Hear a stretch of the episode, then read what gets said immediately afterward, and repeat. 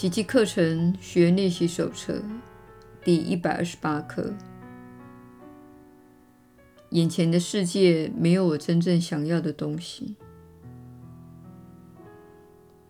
眼前的世界无法给你所需的任何东西，没有一物你能真正派上用场，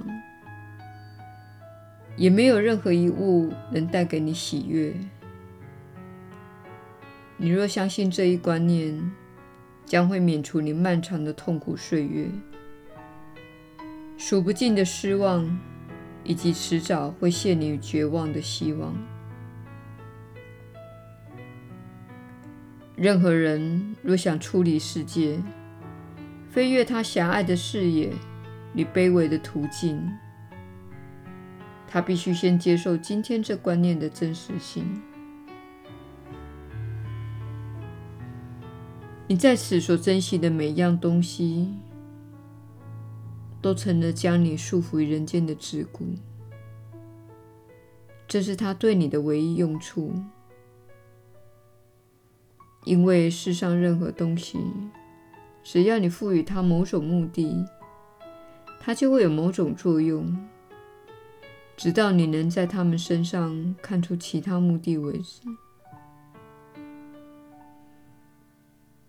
这世界只有一个值得你心灵重视的目的，就是让你在这远无指望的世界看到另一种希望。且让你刻不容缓地穿越过去，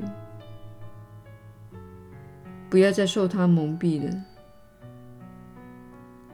你眼前的世界没有你真正想要的东西。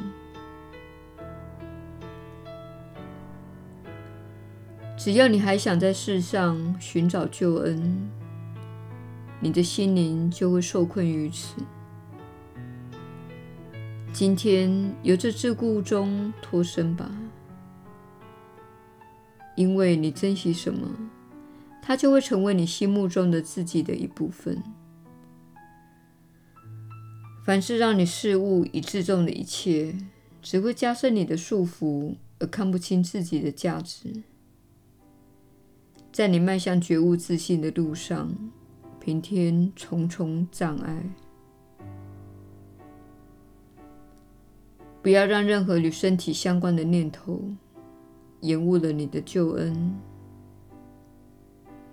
别再相信世界拥有你想要的东西，更别让这诱惑耽搁了你的前程。这里没有值得你珍惜的地方，这里没有任何东西值得你留恋片刻。值得你继续承受片刻之苦，片刻的彷徨及迷惑。本身毫无价值之物是不可能带给你任何价值的。你无法在无价值之物中找到经久不变的价值。今天，我们要练习放下自己赋予世界价值的一切念头。撤回我们对世间的观点、进展与梦想所赋予的任何目的，撤销它在我们心目中的任何目的，放掉我们以前对它的一切期望。如此，我们等于解开了那阻碍我们由世界解脱的种种桎梏，超越了他所有微不足道的价值及目标，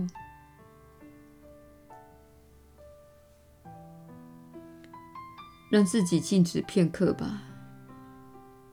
看看你一旦解开心灵的桎梏，而任它回归自己的本来境界时，你究竟能超乎城外多远？他会感激你给他的片刻自由。他知道那才是他的归宿。你一解开他的翅膀他就会振翅高飞充满信心与喜悦的飞向他神圣的目的让他安息于造物主内吧。在那里他才能恢复清明的神智回归自由与爱。今天让心灵安息三次，每次十分钟。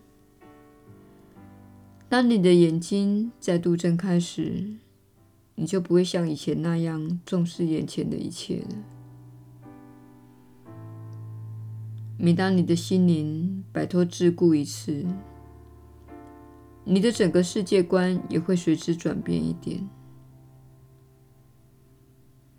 世界不是你心灵的归宿，你的心灵所在之处才是你的归宿。你卸下尘属之累，它便能安息于其中。你的神圣向导屹立不摇，向它敞开你的心扉吧。你可以静下心来安息了。此外，在这一天内，你也要好好守护自己的起心动念。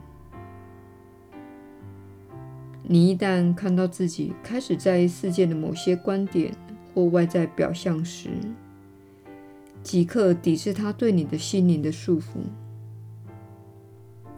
只是平静而肯定地告诉自己：“我不愿受此诱惑而延误自己的前程。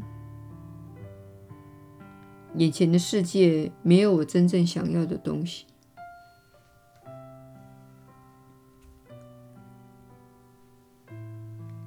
耶稣的传导，你确实是有福之人。我是你所知的耶稣。这刻的观念看似疯狂，不是吗？当你想到自己在世界上所投资的一切，你的银行账户、你的身体、你的婚姻。你的人际关系，你的孩子，你的逃逸收益，你的艺术收藏，你的车子，以及你的冬季假期等，对你来说，这些东西都像是具有高度价值的项目。你会想，嗯，我并不想放弃这些东西。我为什么要放弃这一切？这是你对自己的救恩所怀抱的错误信念。当你开始专注在更高的振动频率，当你开始专注在爱与宽恕时，你不再试图于世界中寻找平安，因为那是愚蠢的差事。当你宽干这个世界时，你可以看出那样做是愚蠢的差事。你看到人们如何在自己的身上投资，却没有想到会遇到车祸，或是经历疾病与死亡。你可以看到人们将所有的心力投注在关系中，或是投资在房子上。结果经历破产与或离婚。你看到人们全心全意的投入短暂、无常而无法持久的事物，这正是导致巨大痛苦的原因。当你将信心置于上主，当你开始将信心放在这些课程内容的练习时，当你开始宽恕，当你开始达到一种内在平安的程度时，你不再需要外在那些东西来使自己感到快乐。你会发现自己轻松地度过一天，你会发现自己为最简单。而且单纯的事情而感到快乐，例如在自己的园子里种植一些花朵，或是与朋友交谈。你开始看到自己不再始终于陷于混乱及困惑之中，也不再经常烦恼。事实上，你会在每一天中越来越享受自己的人生。只要你操练自己的宽恕课程，只要你依照课文的建议来练习，你会开始看出，世界不是你寻得救恩的地方，而是你的内心，那才是你寻得救恩的地方。我也透过练习爱与仁慈。唯有练习宽恕，你才会开始感觉到一种超乎一切理解的平安。你会开始感觉到一种与万物的连结，因为你正在解除及消融心中的仇恨观念和信念，而且你会发现，你所有的不满意，所有的需求。你内心深处的所有不满都在消融之中，你也会发现，你需要你所需要的东西越来越少。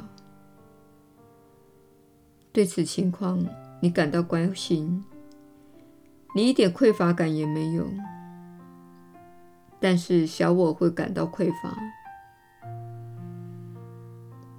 所以，我们希望你确实了解到，当你经历自己的扬升过程时，你会感觉到自己越来越不受制于世界。你将能够看着世界的喧嚣和政客的恶言相向，而看出其本质。数百年来，政客之间一直是恶言相向。你为什么要对此感到烦恼呢？